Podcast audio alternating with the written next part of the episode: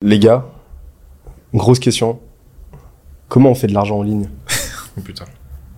Euh, arrêtez de regarder ce que nous on veut, arrêtez de regarder ce que nous on sait, arrêtez de croire qu'on est quelqu'un d'important et juste donner aux gens ce qu'ils veulent acheter. Et si t'arrives à faire ça, en fait, euh, c'est. Moi j'avais un ancien associé, on va commencer avec la punchline tout de suite, qui disait euh, le problème de la plupart des gens sur internet, c'est qu'ils veulent vendre leur crotte de nez. Ils ont un truc, ça vient d'eux, ils pensent que c'est super, ils ont dédié toute leur vie à le fabriquer et ils veulent leur fourguer de force à tout le monde.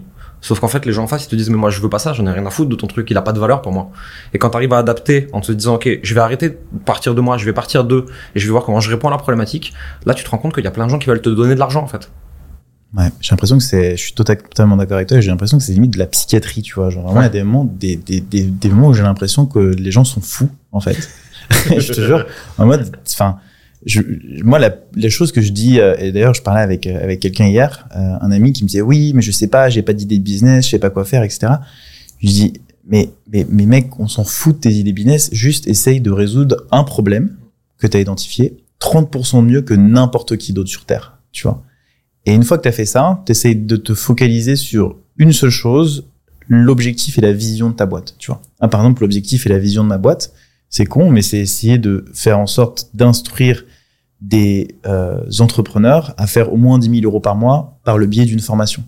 Donc du coup, par rapport à juste cette vision-là, tu as plein d'idées différentes que tu peux actionner. Tu vois, ça peut être euh, des lives tous les mardis, ça peut être un nouveau programme de formation qui te permet d'actionner euh, des actions que je t'ai dit de faire. Qu'est-ce qui se passe si ça marche Qu'est-ce qui se passe si ça marche pas Donc en fait, suivre les gens, tu vois, sur leur trajectoire. Ça peut être du contenu gratuit, ça peut être plein de choses différentes pour résoudre le même problème. Mais l'objectif, c'est d'essayer d'avoir la solution qui répond le mieux possible aux problèmes qu'on a identifiés. Et donc là, en fait. Il y a un truc que je voudrais rajouter, être 30% meilleur que ce qu'il y a, c'est pas dur en fait. hein. Le niveau sur le marché, il est vraiment juste tellement bas que juste tu fais les trucs correctement, sans prendre les gens pour des cons, en leur disant un peu la vérité, etc., que tout de suite tu sors du lot. Euh, moi, je sais que j'ai des retours beaucoup de clients qui me disent "Waouh, t'es trop authentique." Non, je suis pas authentique. En fait, je suis juste normal. C'est juste, je vous prends pas pour des cons et je vous dis les choses. J'avais une cliente qui est venue il y, a, quelques mois de ça et qui me dit euh, Jérémy, moi je fais à peu près 50 000 par an dans le coaching, j'ai pas de stratégie organique, c'est que de la recommandation. Je pense que je vais mettre en place un système et l'année prochaine je fais 250. Je fais non, tu les feras pas. Et j'étais en call de vente, tu vois. Je fais non, tu les feras pas. Je fais si tu fais 50 à 100K cette année en mettant en place ton système et en ayant de la prévisibilité organique, là déjà ce sera cool. On verra pour fois de l'année d'après. Et en fait, juste de dire la vérité aux gens sur ce qu'ils peuvent atteindre ou pas à partir de ta compétence et de leur désir, juste tu prends une grosse longueur d'avance sur tout le marché. C'est vrai que toi, t'as as souvent, j'ai souvent entendu parler de, ouais, Jérémy, c'est quelqu'un de très honnête sur euh, sur les coachings qu'il fait. Mais en fait, finalement, tu dis juste la vérité. Tu connais juste les patterns en fait pour arriver à un stade de chiffre d'affaires, Ouais. les sacrifices qu'il faut faire aussi, parce Mm. que bon, t'as quand même des sacrifices personnels et, et, euh, professionnels à faire, euh, et qu'en fait, l'argent, c'est pas un truc qui claque des doigts. Mais je pense que les entrepreneurs, enfin les gens qui veulent entreprendre, c'est les faire rêver, mais ils sont pas fait, enfin, ils sont pas capables de faire ni les efforts, ni de comprendre comment est-ce que ça fonctionne, tu vois. Et juste, moi, honnêtement, je pense que j'ai eu de la chance. Nous-mêmes, en fait, dans notre métier, on a eu un petit peu de chance parce qu'on fait du, du, du gros, des trucs techniques, marketing non conventionnel, un petit peu maline, etc. Donc, en fait, les gens, quand ils regardent nos techniques, ils sont éblouis, tu vois, par ce qu'on fait, parce que c'est des trucs qui sont inhabituels et que tu vois pas tout le temps sur les réseaux. Donc, en fait, déjà, rien que les compétences que j'avais, moi, initialement, par exemple, dans mon secteur, ça m'a donné un peu de chance. Mais demain, si tu veux, euh, si tu veux, moi, je travaille avec des gamins et j'ai recruté des, des, des gens aujourd'hui, c'est des mecs qui ont 20 ans. Euh, je te donne juste cet exemple-là, mais j'ai fait confiance au mec qui va monter mes vidéos. Du coup, c'est un, un entrepreneur que j'ai trouvé par le bouche à oreille. Le mec, il m'envoie deux vidéos, donc je les trouve extraordinaires. Franchement, je, retrouve, je, je dis franchement bravo pour le taf, c'est ouf, etc. Et m'envoie une vidéo, il me fait non, Kevin, je suis pas satisfait du tout de ces vidéos, donc on va recommencer. Tu vois, c'est-à-dire qu'en fait, il essaye de me pousser moi-même sur euh, la l'over delivery de mon problème initial. C'est-à-dire que lui, son objectif, c'est que je fasse un million d'abonnés à la fin de l'année, tu vois. Et ça, c'est un objectif clair, précis, et tu peux pas ne pas faire confiance à quelqu'un qui est aussi déterminé que ça, tu vois. Donc c'est l'obsession du résultat client, je pense, qui fait la réussite d'une boîte. Et en fait, c'est pas compliqué. Et je pense que d'ailleurs, c'était un poste que j'avais fait qui est hyper capitaliste, mais quand il réfléchit un petit peu, toutes les personnes qui ont amélioré l'humanité, ou du moins fait en sorte de rendre euh, quelque chose de plus simple, euh, de plus, euh, de faire gagner du temps, de faire gagner plus d'argent à des autres humains. Ça peut être une agence, ça peut être euh, Steve Jobs qui a fait les computers, etc., et qui a le maximum d'impact. Plus t'as d'impact, plus t'es riche. En fait, le système remercie les gens riches, en fait. Enfin, remercie les gens qui ont de l'impact sur l'humanité par l'argent, tu vois. Faire attention à ce que tu très capitaliste. Oui, je sais, c'est très non, mais c'est capitaliste, pas ça, très libéral- libéral. Je suis complètement d'accord avec toi là-dessus. J'ai une vision assez euh, capitaliste libérale aussi. Mais c'est plutôt de faire attention à euh, ce que tu mets derrière impact de résultats clients, etc. J'en parlais là, donc j'ai passé deux jours au Mastermind Entreprendre là, de, de Gérald Fort. Ouais. Et euh, je parlais avec plein d'autres gens qui font sensiblement les, métiers, les mêmes métiers que moi. Donc de la formation, du coaching, de l'accompagnement sur plein de verticales différentes. Et on s'est tous rendu, rendu compte d'un truc à l'unanimité. C'est que tu as des clients qui font des chiffres de fou et qui te détestent. Et moi, j'ai des clients qui ont fait zéro, qui ont même pas appliqué la moitié de ce qu'on leur a transmis. Et à la fin du programme, ils envoyaient à tous les coachs des gâteaux et des trucs. Donc en fait, faut bien faire attention à ce qu'il y a derrière satisfaction client, tu vois. Et donc nous, on fait de plus en plus attention à l'onboarding. C'est quoi une situation de réussite? Pourquoi? Pourquoi tu viens? Est-ce que c'est pour l'argent? Est-ce que c'est pour gagner du temps? Est-ce que c'est juste pour apprendre des choses? Est-ce que c'est pour être entouré? Et si tu te poses ce genre de questions, satisfaction client et réussite client, c'est plus la même chose. Totalement. Et ça, d'ailleurs, alors c'est le petit hack, je pense, pour les personnes qui veulent se lancer demain et qui veulent appliquer un peu les techniques, tu vois, de conseils, etc. C'est la question toute conne de poser. C'est, on est, alors tu, tu es devant ton client, tu lui dis, on est trois mois après notre prestation, on a travaillé ensemble, projette-toi dans le futur. Quels seraient les résultats ou quel argent tu aurais sur ton compte en banque euh, te ferait dire que le travail que j'ai fourni est exceptionnel et avec lequel tu auras la facilité en un clic de recommander mes services à tout ton réseau. Tu vois. En gros, un quel truc à la fin de, de ma prestation, tu vas penser que c'est extraordinaire. Rien que tu poses cette question-là, je suis sûr que la personne va avoir des idées claires et tu vas te pousser. Tu vois, je travaille avec la, une, par même discussion qu'hier. Euh, mon pote, il me dit, euh, ouais, je peux pas le faire en 24 heures. Donc un délai potentiel pour trouver des clients, tu vois. Je fais, bah, travaille pour le faire en 24 heures. Il fait, non, c'est impossible. Je fais, bah, si, travaille pour le faire en 24 heures. Tu vois, c'est l'obstination, tu vois, de ce que tu vas faire de mieux que tout le monde, tu vois. Et si tu me dis que c'est impossible, c'est bah, c'est qu'impossible et du coup, t'es pas entrepreneur. Donc, t'as pas d'idée, t'es pas créatif et tu peux pas améliorer, en fait, des choses qui existaient initialement. Donc, juste, c'est ça qui est passionnant, je trouve, dans l'entrepreneuriat, en fait, c'est de prendre quelque chose qui existe déjà, d'essayer de le rendre meilleur, en fait. Et par ça, t'as des milliers de manières de le faire. tu. Hmm. T'as une, t'as une question que moi j'aime bien me poser, poser à mes clients, poser à mes équipes. C'est si on devait atteindre notre objectif à 10 ans, en 6 mois, faudrait faire quoi? Ça ressemblerait à quoi? La réalité, c'est qu'on va pas le faire, parce qu'en général, les sacrifices que ça demande, c'est pas la peine, j'ai pas envie d'y aller, quoi. Mais ça t'amène à réfléchir différemment, à te dire, ok, en fait, euh, on pensait que c'était un jeu de volume, mais peut-être pas. Peut-être qu'il faut tout revoir différemment, tu vois. Hmm. Et euh, moi, c'est une question que je pose souvent à mes clients. Je dis, quel chiffre d'affaires tu veux atteindre? Et ils me disent un truc, en général, 50, 100, 250. Je fais, ok, pourquoi pas 100 fois ça? Et là, le cerveau, il bug. Ouais. Parce que tu sais comment faire 50, tu sais comment faire 100, mais si je te dis fois 100 cet objectif, tu sais que tu peux pas avoir 100 fois plus de volume. Et donc forcément, il faut trouver une nouvelle idée, il faut réfléchir complètement autrement. Et là, tu te rends compte de ce qu'il faut vraiment pour scaler une boîte, quoi. Et qu'est-ce qu'il faut? Ça dépend de ce que tu vends. Euh, mais écosystème d'offres, LTV, rétention. Euh, dans mes métiers, il y a beaucoup de gens qui pensent que il faut craquer l'acquisition et que c'est ça le plus important, tu vois. Faut être bon en Facebook Ads, en organique, faut être bon en vente, etc. Ouais, jusqu'à 20, 30, 50, peut-être même 100 cas par mois, c'est vrai. Mais en fait, derrière, si t'as pas un vrai système de rétention client, tu te fais bouffer par un effet ciseau et un problème de BFR où l'acquisition te coûte de plus en plus cher à cause des diminishing returns. Plus, il te faut de plus en plus d'équipes parce que tu as de plus en plus de clients, donc tu as de plus en plus de charges. Sauf qu'en fait, tes clients, tu les perds à la même vitesse que tu les rentres quasiment. Et donc, obligatoirement, tu te fais bouffer un moment par un effet ciseau. Et il suffit d'un mauvais mois de vente pour que ton château de cartes, il se pète la gueule. Et ça, il y a beaucoup de gens sur le marché français qui sont en train de le découvrir, j'ai l'impression. C'est assez intéressant de voir comment ils vont solutionner le problème à différentes échelles. On en, on en vient aux, trois grandes questions que n'importe quel entrepreneur doit se poser. Et euh, en fait, c'est euh, avoir pris conscience de ça. Déjà du fait qu'un bon entrepreneur, il a pas réponse à tout, mais par contre, il a cette tendance à se poser les bonnes questions. C'est euh, comment est-ce que je fais en sorte d'avoir toujours plus de clients? Comment je fais en sorte que mes clients me rapportent toujours plus? Comment je fais en sorte de pouvoir toujours mieux répondre et toujours plus répondre aux deux questions précédentes? Et en fait, tu réponds à ces trois questions-là en mettant en place les bons systèmes, les bonnes personnes aux bons endroits, et euh, en posant les bonnes questions sous-jacentes, bah en fait, tu peux bâtir une boîte qui scale très très vite, très très fort. Et euh, en fait, cette prise de conscience-là nous a fait revoir chez, chez mais absolument tout notre accompagnement et euh, nous a apporté un élan de, simpli- de simplicité en fait du truc. Et euh, en mode, bah finalement, t'obséder, enfin obséder sur la réponse à ces questions-là, bah, te, te, te ta- taire le, les viseurs, mais, mais comme pas possible, et te simplifie la tâche. C'est assez hallucinant, quoi. Et, euh, et donc oui, euh, je, par contre, je suis complètement d'accord avec toi qu'à un moment donné, il y a une, il y a une diminution assez nette de l'impact de l'acquisition. Je pense que tu as les ordres de grandeur qui changent, quoi. Ouais, selon les types de boîtes. ouais. voilà. Euh, au bout d'un moment, euh, au bout d'un moment, bah, un nouveau client euh, incrémentalement quand t'as euh, quand t'as 1000 clients, n'a plus le même impact que euh, que ton euh, que, que, que ton client numéro 10 quoi, forcément. Par contre, là où euh, là où euh, la tra- le travail sur la LTV est intéressant et le travail sur justement ton ca- catalogue d'offres, c'est que là tu t'offres des leviers de fou. C'est-à-dire que demain tu lances une nouvelle offre que tu vas adresser à tes 1000 clients existants, bah là mécaniquement en fait tu vas faire exploser la LTV euh, et, euh, et donc en fait tu t'offres euh, tu t'offres des euh, euh, un- ouais tu t'ouvres un champ des possibles qui a plus absolument plus rien à voir. Par contre ça euh, selon toi selon vous à quel moment en fait c'est propice Est-ce qu'il y a des signaux spécifiques? Est-ce qu'il y a des stades spécifiques? Alors, le, marché américain a tendance à nous dire une cible, un canal, une offre, un million. Maintenant, sur le marché français, il y a quand même des spécificités différentes, tu vois. Moi, je peux que parler de mon type de boîte, les autres, je les maîtrise pas, tu vois. Donc, coaching, formation, accompagnement. Euh, je pense que tu peux largement, sur toutes les verticales possibles imaginables, aller à 400, 500 000 euros de chiffre d'affaires jusqu'à un million, ça dépend, avec une seule offre. Derrière, tu es obligé de maximiser ta rétention client, et donc avec d'autres offres, avec un écosystème d'offres, avec des upsells, des cross-sells, des downsells.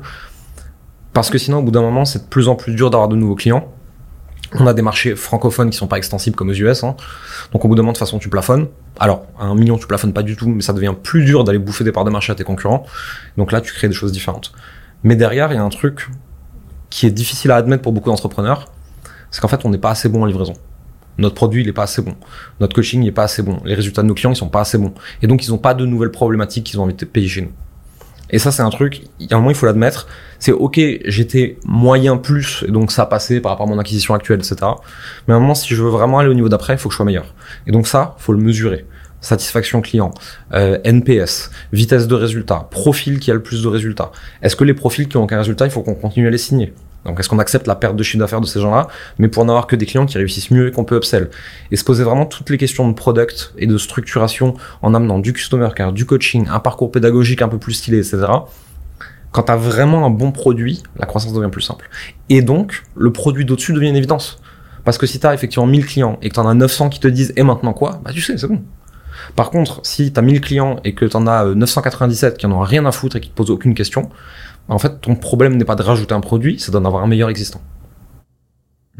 Ah, c'est très intéressant, effectivement. Moi, c'est ce que c'est euh, la, chose que je m'étais rendu compte. Mais alors, la fausse croyance, je pense, en tout cas dans les formations en ligne, et beaucoup de personnes euh, bon, qui ont fait ma formation s'en sont rendus compte, et c'est aussi une croyance qu'ils avaient. Je- J'ai plein d'influenceurs LinkedIn qui continuent à vendre des formations, même après un an, tu vois, et qui ont qui, qui, continuent à grossir, tu vois, des 100K, euh, 50K par mois, euh, et qui ont fait ma formation. Et même moi, au début, on me disait, oui, mais ton audience, elle va saturer à un moment, tu vois, tu vas plus réussir à, à vendre tout le temps. En fait, bah, vraiment, c'est pas du tout le cas, tu vois. T'as tout le temps des gens, t'as toujours des manières de vendre, des, tu vois, des nouveaux personas, des nouvelles personnes qui veulent revenir, qui étaient en train de se, que t'es en train de chauffer sans forcément t'en rendre compte, tu vois, avec tes contenus depuis un an, deux ans, trois ans, et maintenant ils sont prêts, quoi. Donc en fait, c'est jamais épuisable de pouvoir faire un, un CA. En revanche, c'est sûr que pour scaler, c'est ce que tu as dit, il n'y a pas d'autre manière de le faire. Moi, c'est ce que j'ai fait. J'ai créé la nouvelle formation de ChatGPT, tu vois, dans laquelle il faut que je me, il faut que je bosse. Et en fait, le truc qui est intéressant, alors je suis totalement d'accord avec ce que tu viens de dire, mais je pense que le truc qui est intéressant, c'est de vraiment savoir sur quelle journée client tu te positionnes, tu vois. Par exemple, genre, moi, euh, bah, par exemple, tu vois, j'ai remarqué là récemment euh, que mes, que mes prospects, enfin, que mes clients actuels, ils avaient du mal à trouver leur positionnement initial, tu vois, pour avoir, bah, minimum 5000 euros, tu vois pour gagner au moins 3 4 000 euros, pour s'en sortir un petit peu. En fait, je vais essayer de donner du contenu gratuit à ces personnes pour leur permettre de passer à l'étape suivante, pour ensuite aller trouver des hacks, des techniques pour aller trouver plus de clients, automatiser son travail, passer moins de temps et, et être plus profitable, tu vois. Donc en fait, vraiment de savoir dans quelle journée tu te positionnes et peut-être plus tard aller encore plus loin, tu vois, quand, bon, du coup, toi, c'est plus toi, tu vas encore plus loin. Quand ils ont dépassé les 10, 20 cas, toi, tu vas aller encore les chercher, tu vois, sur l'autre cap. Mais de vraiment savoir sur quelle tranche de chiffre d'affaires ou quelle tranche tu te positionnes, c'est hyper euh, intéressant. C'est ce que fait Ombrozil, par exemple. Lui, il dit, bah, Ouais, a craqué le game avec ça. hein. voilà, c'est ça. C'est en fait, lui, il est positionné sur, voilà, tant que t'as pas fait un million, 3 millions, je crois même. Un, mi- un million d'EBITDA. C'est Un un, million, un à ouais. 10 millions d'EBITDA maintenant. Voilà. Donc ça, c'est un entrepreneur qui a, mon- qui a écrit un bouquin qui est, qui est- qui est fascinant et d'ailleurs que beaucoup de personnes ne comprennent pas. C'est assez drôle parce que j'ai regardé plein de blogs, d'articles sur le sujet. Euh, nous, en fait, je pense qu'en tant que marketeur, ça nous paraît évident. Ça fait genre des années qu'on vend sur Internet. Mais en fait, t'as un néophyte qui lit ça et franchement, qui l'applique à la lettre. Et d'ailleurs, tu demande à ChatGPT d'essayer de le faire, il est complètement nul, tu vois. Mm. il est survendeur, il est pas du tout bon. Donc en fait, il y a des trucs à ajuster, à vraiment bien comprendre. Donc c'est en pratiquant que tu, tu, tu trouves, tu trouves le truc, mais c'est hyper challengeant. Et ce mec, il s'est vraiment positionné, genre avant, voilà, bah, comme tu dis, bah, tant que t'as pas fait un million, je t'aide pas, quoi. Et tout le reste, c'est du gratos. En fait, c'est- le marché est tellement gigantesque qu'il a une visibilité qui est énorme et forcément sur ce qu'il donne. Et lui, c'est ce que je disais tout à l'heure sur la vision. Bah, lui, il se fout vraiment, il crée énormément de contenu pour te pousser à atteindre ton, ton million à la fin de l'année, tu vois. Hormozy, en fait, là où il, nous a, il fumé tout le marché, déjà, il a donné gratuitement ce que tout le monde vendait 10 000. Exactement. Moi, je sais que son premier bouquin et la première formation liée sont sortis. J'ai fait réunion d'équipe. Je fais bon les gars, il va falloir qu'on on monte d'un niveau très très vite là, parce qu'en fait, il vient de filer gratuitement ce que nous on vendait. Donc en fait, c'est qu'on est vraiment pas assez bon. Après, il y a un truc, c'est que sur le marché français, t'as 95% des gens qui parlent pas anglais. Mm. Bon. Ça, c'est encore un autre délire. Mais c'est surtout que ce mec se positionne sur une LTV à 30 ans. Donc si tu veux, aujourd'hui, tout le monde va à un rouille à 7 jours ou à 30 jours maximum. T'as des entrepreneurs qui sont un peu meilleurs, un peu au-dessus du lot, avec un peu de vision, qui sont prêts à brûler un peu de cash pour faire des choses bien. Ils vont avoir une vision à 6 à 12 mois. Le mec se dit, je m'en fous de brûler de l'argent pendant 30 ans, je serai milliardaire au bout. Ouais. Et qu'est-ce que tu veux qu'on pite quand t'en mets comme ça, en fait? Je, je peux rien faire. Et j'aurai toujours des crocs. Ouais, ouais, ouais. Et tu sais qu'il arrête d'en mettre. Mais pourquoi il met son truc Là, il sur doit le mettre. nez, là, d'ailleurs Pour mieux respirer. Ah, pour mieux Mais respirer. ça, moi, j'en C'est ai aussi, moi. Il y a tout le monde qui me dit, ouais, euh, tu, Hormozy style. Je fais, non, non, déviation de la cloison nasale style, en fait. Euh, je respire pas sinon, tu vois. Ouais, c'est intéressant de. Bah, je pense qu'il fait ça, ça monte sûrement sa, son reach avec, euh, avec Ouais, le truc qui se met sur. euh, Et les, les Crocs, il arrêtait d'en mettre parce que euh, il devait faire un partenariat avec eux. Et lui, en gros, il disait faites-moi des Crocs Hormozy, euh, filez-moi un code et moi je le diffuse sur toute mon audience, tu vois. Et Crocs, ils ont essayé de lui faire acheter genre euh, 20 000 Crocs en stock, machin, un truc. Il fait, ils ont rien compris, ils sont trop cons, je mets plus leur pompe. Ah ouais? Là, il a raconté dans une vidéo, je sais plus laquelle. Je vais écouter ça, C'est ouais. C'est génial de bêtises. Mais en Ouais. C'est vrai, ouais. Ils ont vraiment pas été malins, quoi. Vraiment Le mec, il a rendu cool les Crocs sur des entrepreneurs de toute la planète. Ouais. Et ils, ils lui ont dit achète les stocks. Mais pas besoin, gardez vos stocks, en fait. C'est quand même ouf quand même qu'un entrepreneur comme ça commence à être euh, aussi célèbre, tu vois. C'est vraiment Ah. Il a quand même plus d'un million et demi de- d'abonnés sur YouTube. Surtout euh, qu'il y a enfin, deux ans, c'était un no-bud. En Ouais. termes de reach. En termes Ouais, de reach. Parce en qu'en termes de tant- qu'entrepreneur, il avait déjà accompli, c'est un monstre, euh, hein. beaucoup. C'est un, c'est un Ouais. instrument. Mais euh, par contre, à l'époque, il était extrêmement peu connu. D'ailleurs, par contre, Ouais. il publiait déjà. Ouais. Si tu vas voir les premières vidéos de sa chaîne, euh, la valeur, la quantité de valeur moyenne est nettement plus élevée. Pourquoi? Parce qu'il s'adresse déjà, il s'adresse à son persona, à son Mmh, propre ouais. persona. Et donc en fait, là où aujourd'hui il a beaucoup plus cross de Kazam, donc il s'adresse à une audience beaucoup plus, euh, beaucoup plus jeune, beaucoup plus débutante sur le sujet. Euh, à l'époque, il s'adressait vraiment à des entrepreneurs de déjà haut niveau, et donc le, le niveau vraiment de son contenu est très élevé. Bien moins travaillé, on sent qu'il qu'il Mhm. tâtonne beaucoup, mais très très élevé. Donc super intéressant, enfin vraiment, euh, le- les débuts de sa chaîne sont super instructifs. Et euh, en fait, il a craqué tellement de trucs. Il a craqué, bah déjà tu vois par exemple, euh, enfin, ce, ce- son- la, la stratégie de lancement de son livre, de son dernier livre là, 100 Million Dollar Leads. Ouais. Euh, Je l'ai pas lu encore. le- Tu l'as lu? Je l'ai, euh, No je l'ai, écouté. Moi, non, je en fait, en fait, c'est ça qui est fou. moi, moi, je que- l'ai je l'ai bouffé dans les 24 heures qui ont suivi la sortie. Ah ouais? Ouais, ouais, je- en fait, bah en fait, il l'a sorti en gratuit. Ouais. Euh, il est en livre audio en gratuit sur son podcast. Ouais. Euh, donc il a sorti en livre papier. Sinon, il est gratuit en PDF.